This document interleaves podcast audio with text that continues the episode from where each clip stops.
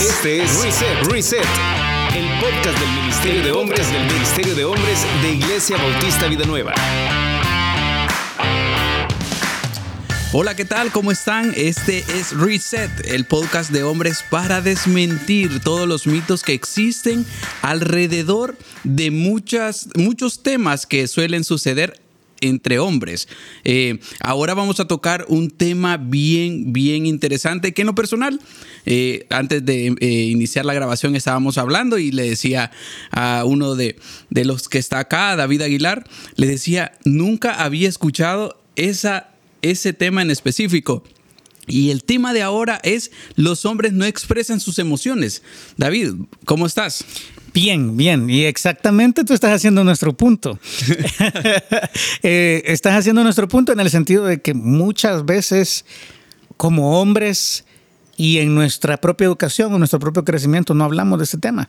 No, no es algo importante o la gente que nos cría no lo considera algo importante y aunque el concepto está cambiando últimamente, porque yo debo de ser honesto, creo que todavía tenemos una gran parte de población masculina que no, que no sabe mucho acerca de, de, las emociones y de un concepto que hoy vamos a hablar que yo creo que lo vamos a guardar ahí para cuando presentes al siguiente panelista. Ah, pues sí, estamos presentando al diccionario de la Real Academia.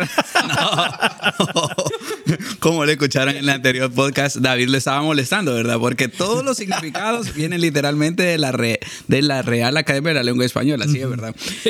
Frank Portillo, ¿cómo está Frank? Excelente, Fanti David. Un privilegio estar nuevamente acá con ustedes. Y buenísimo, buenísimo el tema. Muy interesante porque vamos a hablar, si el tiempo nos da, por supuesto, de gurús, de chamanes, de suicidios, que es una tendencia, okay. por cierto, bastante. Este episodio trae de todo. Sí. ya te pusiste, te pusiste dark. Es correcto, pero igual. Le acabas de subir la clasificación a R. A R. sí, pero básicamente vamos a hablar de todo esto y vamos a aprender sobre todo los principios bíblicos céntricos, centrado al tema de la, de la inteligencia emocional aplicado para los hombres. Ok, ya vieron por qué le decimos el diccionario, ¿verdad? eh, ya lo dijiste, el tema es eh, bueno, lo que va a girar es a través de la inteligencia emocional, algo que para mí es nuevo. ¿no? Pero ¿cómo se llama nuestro episodio? El episodio es Los hombres no expresan sus emociones Exacto. y vamos a girar a través de la inteligencia emocional. Uh -huh. Entonces, eh, para iniciar, yo quisiera que diéramos el significado, no de la RAE, pero, sino que propio, ¿verdad? Propio. Uh -huh. A ver, David, eh, danos tu opinión, perdón, perdón. No, no te preocupes. Mira, la inteligencia emocional por lo menos eh, estoy dándote, eh, eh, Fran te lo da puro, yo te los doy masticados. Este, el, la inteligencia emocional, lo que yo entiendo del concepto es que es la capacidad que cada, no, cada uno de nosotros, es un coeficiente, primero que nada.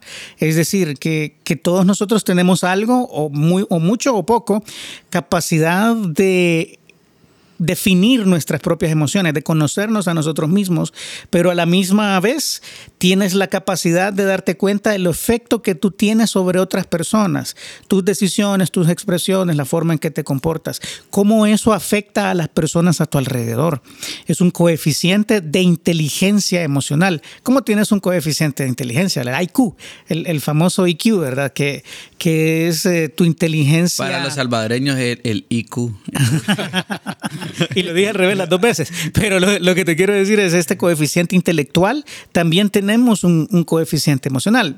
Es una teoría relativamente nueva, yo debo decir, pero eh, creo que nos serviría mucho ahondar en este, en este concepto sabiendo que es conocerte a vos mismo, y también conocer el, el, impacto que tú tienes, tu forma de ser tiene sobre las otras personas. Ok, Frank, a ver.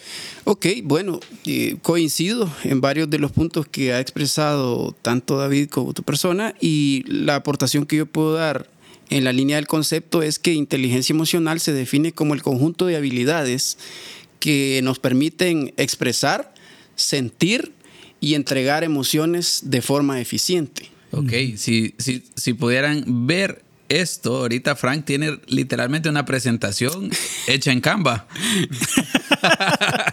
Muy Frank. Sí, ¿verdad? Sí, pero básicamente es eso. Y creería que un elemento para irnos introduciendo al, al tema es el equilibrio.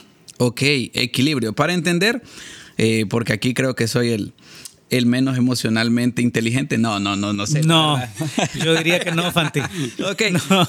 La inteligencia emocional es poder percibirte, no percibirte, no, esas palabras no se ocupan porque ya, ya lo toman por otro tema. Sí, pero, está sesgada. Ajá, ok. Pero poder entender quién sos, poder analizarte, pero también analizas tu entorno de cómo se siente la gente también. Exacto, exacto, es cómo me siento. Yo sé que ah, la mayoría de nosotros cuando nuestra pareja o cuando, bueno, no sé si tienes amigas especiales, no sé, no sé con quién estoy hablando, del otro lado del... No, no estoy diciendo Fanti, no, hoy a Fanti le van a pegar, no, no, no, no, estoy hablando con el oyente. y lo escucha mi esposa. Perdón, Nato, perdóname, porque si no me voy yo también en la cola. Como no se sabe a dónde cayó el balazo. Estoy hablando con el oyente, con el oyente, el oyente. Yo no sé en qué etapa de tu vida estás, pero te habrá pasado en algún momento que tu pareja o una mujer especial en tu vida te pregunta, amor, ¿qué tenés? Nada. O sea, y no, o nos callamos. Yo sé que suena como algo muy femenino, pero nosotros lo hacemos también. Nosotros huimos de la confrontación o, en muchas ocasiones decimos que no estamos enojados, pero sí estamos enojados. Eh, y, va, bueno, aquellos que son de cierto equipo español que hace poco ha, perdido sus chances para, para la Champions League, podrán decirme que su día, el día que el equipo empató y olvidó todas sus opciones, eh, se sentían enojados. Yo vi algunos partidarios de este equipo que pasaron un mal día. Todo ese día la pasaron, pero muy, muy mal. Y aunque decían que no tenían nada, sí estaban frustrados, enojados y es que la Champions es muy cruel, dicen. No sé, no sé. Yo creo que David, como es atemporal, está hablando del Barcelona, ¿verdad? O sea, digamos las cosas tal cual son, pero... Pero esto aplica para cualquiera de las, de las anteriores cinco temporadas, entonces es atemporal. ok, ese es otro tema. Ya no, terminemos el podcast. Sí, sí, ya te sintió mal, ¿ya ves? Es lo que te digo, no nos conocemos. Hay problemas de autoestima. Ya se enojó. Falta inteligencia emocional. Joven en el colegio. Y te picaban. Sí, exacto.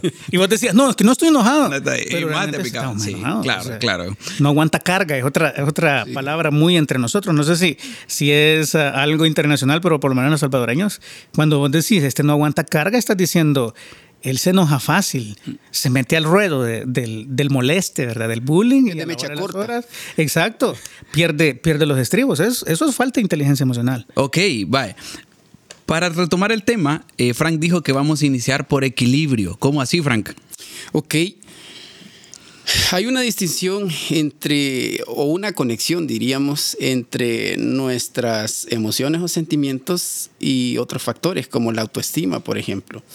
La autoestima está muy arraigada a factores, debemos decir, culturales culturalmente aceptable, por ejemplo, es que un hombre masculino, macho, pelo en pecho, lomo plateado, y, agregarle todo lo que querrás. Sobrino de Tarzán, etcétera, etcétera, etcétera, ¿vea?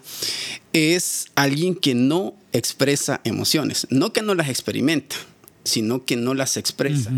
Todos, de forma natural, experimentamos emociones en nuestro día a día. Yo creo que hay una palabra para eso, es parco una persona park. O sea, es correcto. Te lo fomentan. O sea, si tú te pones a pensar, muchas veces nuestras mamás o nuestros papás, no sé con quién creciste, pero casi siempre tenían esta expresión, los varoncitos no lloran, o sea, los varones no lloran, los hombres no lloran. Aguante. Pero después de haberte quebrado el leño de palo de guayabo en el lomo, o sea. Testimonio.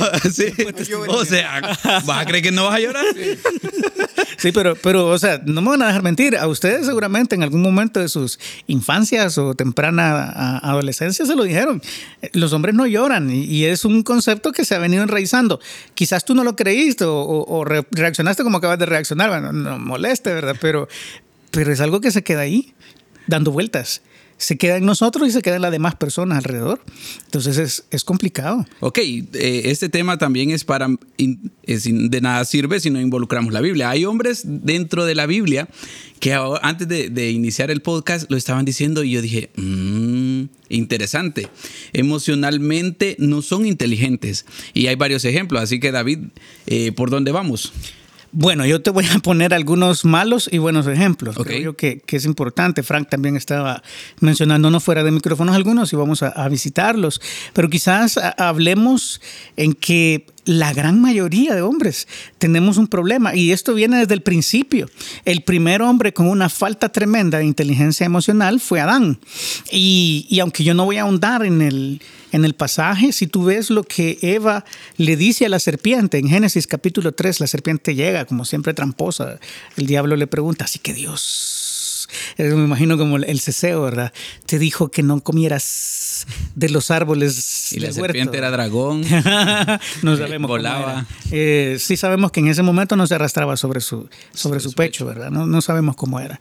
Y seguramente todas las especies de serpientes vienen a recordar ese momento de la caída, porque no hay otro animal, por cierto, en, en la creación que, que repte como repta la serpiente. Pero en fin, lo que quiero decirte es que la, la serpiente primero tira el anzuelo, le dice, ah, que Dios que no te deja, quemarlo porque no te deja comer. Pero lo que responde Eva es bien interesante. Ella dice en Génesis capítulo 3, versículo 2, y la mujer respondió a la serpiente, del fruto de los árboles del huerto podemos comer, pero del fruto del árbol que está en medio del huerto, dijo Dios, no comeréis de él ni le tocaréis para que no muráis. Pero estas no son las palabras específicas de Dios. Dios, antes de crear a Eva, en el sexto día, habla con Adán y le da las órdenes específicas y le dice en 2.17, dice, de 2.16, de todo árbol del huerto podrás comer, mas del árbol de la ciencia del bien y del mal no comerás, porque el día que de él comieres ciertamente morirás. Dos cosas. Número uno, Dios no le dijo a Adán dónde estaba el árbol, aunque obviamente Adán lo sabía. Le dijo el nombre del árbol, pero Eva no lo dice en el 3. Le dijo que no debía comer, no que no debía tocarlo. Y yo casi puedo imaginarme en mi mente, esto es un caso y es cuestión de imaginación, yo debo decir, pero puedo imaginarme en mi mente a Adán diciéndole a Eva, después que ha sido creada, después del, del reencuentro romántico, y no sé qué, qué pasó ahí cuando Dios se la trajo a, a Adán, pero le dice, mira, vení, vení, vení, vení, vení mujer, varona, porque no se llamaba Eva todavía, y le dice, ¿ves ese árbol? Ese árbol en medio del huerto, ¿lo ves? ¿Lo ves? Sí, sí, sí. sí. Y, yo- eh, y Frank le está diciendo, sí, sí. Ajá. Ese árbol ni lo toques, porque el día que lo toques, dice Dios que te vas a morir. Pero eso no fue lo que Dios dijo. O sea, ahí tenemos un, un terrible problema de comunicación. Comunicación que viene, yo creo, principalmente por la falta de inteligencia emocional que, que Adán mostró en ese momento. Él no se... Hay dos posibilidades. O Eva no entendió bien la indicación o Adán se le dio mal. Pero en cualquiera de los dos casos es culpa de Adán porque primero no se aseguró que su esposa estuviera entendiendo bien la indicación de Dios. Si Eva entendió mal, Adán tuvo que haberse asegurado que entendiera bien. O dos, si se comunicó mal, pues bueno, la culpa completa es, es de Adán. Entonces, ahí, desde ahí vemos cómo la falta de inteligencia emocional puede ocasionarnos problemas. Aquí estamos, ¿verdad? Ahora, tantos años después, más de 6.000 años después probablemente, atados al pecado y muertos por una falla de comunicación y probablemente una falta de inteligencia emocional de Adán. Ahora, no sé si ya ves que es importante. No, súper importante. También eh, Frank tenía un ejemplo y ya estábamos hablando de un, una monarquía, ¿verdad? Tú estabas hablando de, de él. De Saúl. Ok.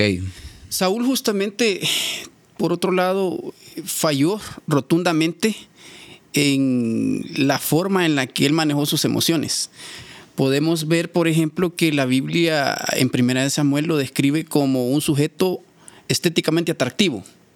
Es decir, sin, sin ser eh, débil en ese sentido, pero si la Biblia dice que era guapo, era guapo, en el sentido formal, real y literal. Era alto. Era alto, de buen tamaño, eh, o sea, era un tipo que tenía presencia, lo que nosotros diríamos porte, tenía la elegancia y la distinción para poder, hey, este definitivamente tiene cuerpo de líder.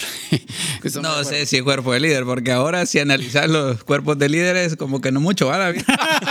Ey, bueno, este- Ni alto. Ay, dejémoslo. Ok. Y con problemas de sobrepeso e hipertensión. Ok. Ok. Pero el contexto bíblico de, de- de- de Saúl es que la Biblia lo describe así. Sin embargo, vemos que con el pasar del tiempo y a medida que él se iba empoderando, él fue denotando muchas emociones negativas dominantes. Tal como lo dijo David, producto, por cierto, de, la caída son las emociones negativas gobernantes, quizás diríamos. En el caso de Saúl, vemos de entrada una profunda y baja autoestima. Es decir, al ver que David, por ejemplo, era elogiado en función de muchos más miles de los que él había matado, él se sintió mal. Y en cierta ocasión, mientras David tocaba tranquilamente el arpa para él, simplemente decidió lanzarle una lanza, valga la redundancia. Es decir, varios intentos de, de asesinato en contra de quien él consideraba en su mente como un rival.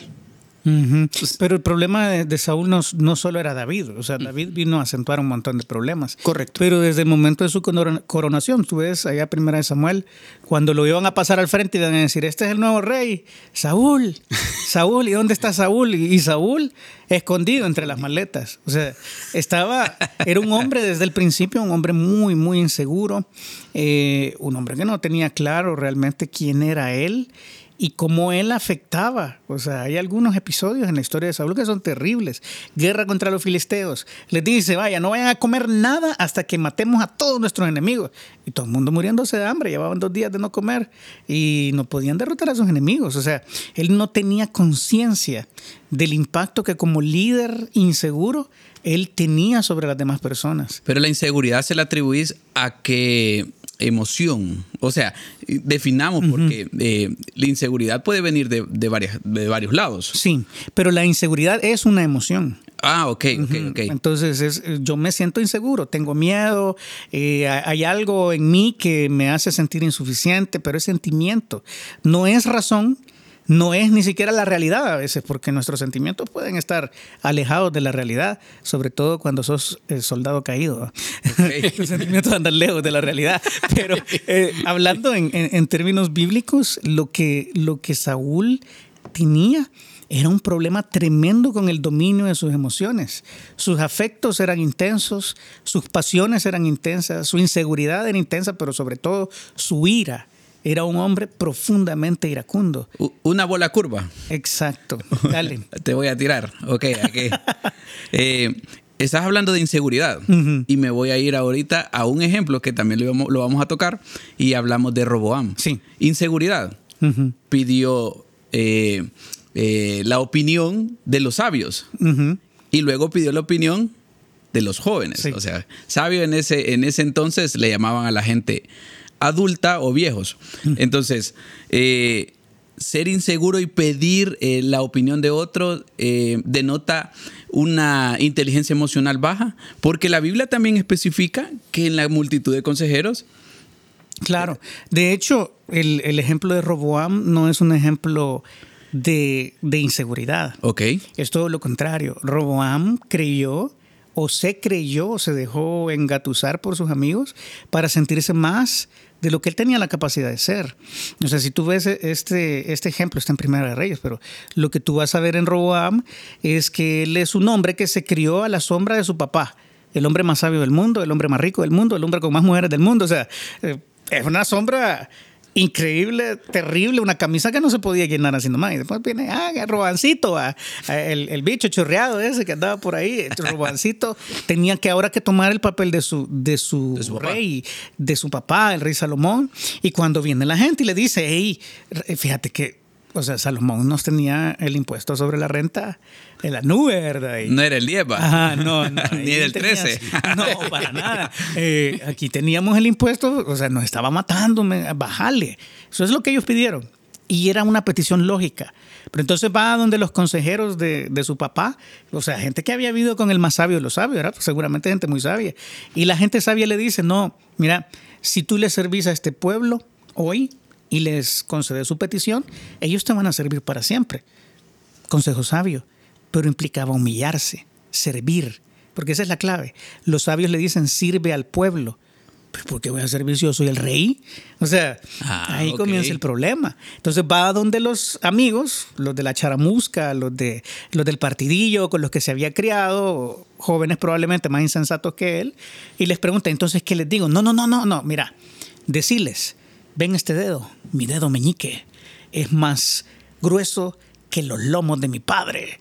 Y si él los castigó con cincho, con azotes, yo los voy a castigar con escorpiones. Y sonó tan bien, o sea, se sentía tan chivo. Sentir el poder. Ajá, se sintió Jimán y se fue a decirles eso. Se, se te salió. E la edad. inmediatamente, exacto. Ahí salió, se vio la edad, ahora ya está pasando en Netflix, no moleste. Ajá, Lo retro está de moda. generación. Pues sí. se sintió, o sea, se sintió muy fuerte y fue delante de, sus, de su pueblo y en, un, en tres días, porque pidió tres días para pensarlo, en tres días destruyó 120 años de monarquía. De una vez, por creerse más de lo que era y por negar a humillarse. O sea, eh, el problema de Roboam no es un problema de, de baja autoestima, es todo lo contrario. Puede irse a los dos, a los dos extremos del espectro. Fíjate es que- peligroso. eh, interesante. Y como a Frank mucho habla, lo- no, no lo dejamos hablar. Lo tenemos aquí cohibido, pobre, sí. Pobrecito, No emocionalmente. se esconda en, la- No. en las maletas, hijo. No ven aquí, pero estoy llorando. Está cayendo la lágrima. en tu mejilla. Ok. Estamos hablando de alguien que tenía un imperio. No el imperio eh, que muchos conocemos ahora, ¿verdad? De ropa, sino un imperio millonario. No nos patrocina. No nos No, no, no, no patrocinara. Andamos ropa de ahí, les diré, pero no nos patrocina. Este, A mí me quedó grande el muerto. Sí, sí. Solo Frank, ¿no? No, no, Fran, a Fran Una Gucci, bien, pero vea, déjalo. Ok, regresando. Se acabó 120 años de monarquía. Líderes han destruido iglesias por emocional, eh, por su emoción, eh, su inteligencia, perdón, emocional baja. Correcto. Y tú eh, tenías un par de datos de líderes que terminaron hasta suicidados, ¿verdad? Por, porque emocionalmente... Terminaron muertos. Ah, sí, no sé si suicidados es un. Ah, moridos. Para que vean que Sí, sí. lo que sí Te no entendemos. tengo es jerga. ok, terminaron muertos. O, se- o sea, no se autosuicidaron. sino Se que automataron. Se, automataron. se, se suicidaron por la baja inteligencia emocional. Es correcto. Me llama la atención en medio de, de todo este tema y de todo lo que hemos aprendido que hay una tendencia bastante fuerte al suicidio. Es decir, eh, una de las cosas que no coinciden es cómo un líder espiritual de una iglesia fuerte, porque la mayoría de casos eh, me vienen a la mente Teddy Parker Jr., Ed Montgomery, Isaac Hunter, y dejo los nombres a propósito para que los puedan investigar. Googlealos. Exacto, los pueden googlear y pueden buscar acerca de los casos. Todos eran líderes en sus iglesias, tenían matrimonios aparentemente exitosos, tenían todo lo que el estándar del éxito ministerial podría decir, hey, este tipo está bien calificado. Sin embargo, de fondo había una profunda crisis emocional. Y eso por lo general está vinculado también a lo que hemos venido mencionando en este bloque, el tema de la autoestima. Es decir, tanto Roboán como Saúl podemos ver que el tema de la autoestima pateada por los suelos. Por cierto, en el caso de la autoestima, las emociones son el driver, es la forma en la que nosotros exteriorizamos o expresamos cómo nos autopercibimos. Y en el caso de estos líderes, lastimosamente tomaron la decisión equivocada. Inclusive una de las entrevistas, una de sus de las esposas de estos líderes decía, "Yo jamás me imaginé que él estaba pasando por esa situación, jamás contó nada." Entonces, terrible porque podemos evidenciar, número uno, que estos líderes finalmente no estaban siendo acompañados de forma apropiada, sí o sí. Pero ¿por qué crees que llegaron ahí? O sea, expresar tus emociones es bueno o es malo. Es bueno en el sentido correcto, es decir, el problema no fue que ellos no expresaran emociones, el problema es que no hubo alguien cerca, probablemente con quien ellos sintieran confianza, quizá un grupo de apoyo o una red de otros líderes con los cuales poder generar un, desahogo o hacer una catarsis. Los tres presentan el mismo cuadro, eran solitarios, nunca hablaban de sus emociones, aún a sus esposas, lo cual es algo que pareciera ser raro, ¿verdad?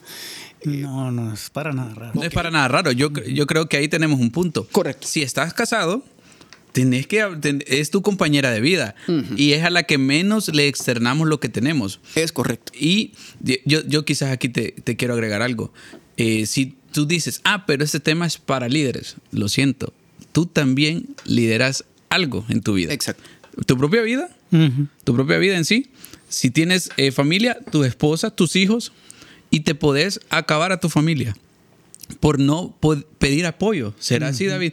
Yo estoy completamente de acuerdo con ustedes y, y, y siendo pastor desde mi perspectiva aquí ministerial, yo te puedo decir que en muchas ocasiones en tantos y tantos consejerías matrimoniales en las que he tenido el privilegio de participar, yo te puedo decir que hay una constante, fíjate, a veces uno piensa que un matrimonio se destruye por la falta de intimidad física, pero eso es solamente uno de los muchos síntomas de algo que no hay disfrute en la pareja. Y yo te, te propongo que una de las principales cosas que destruye matrimonios no es intimidad física, es intimidad emocional.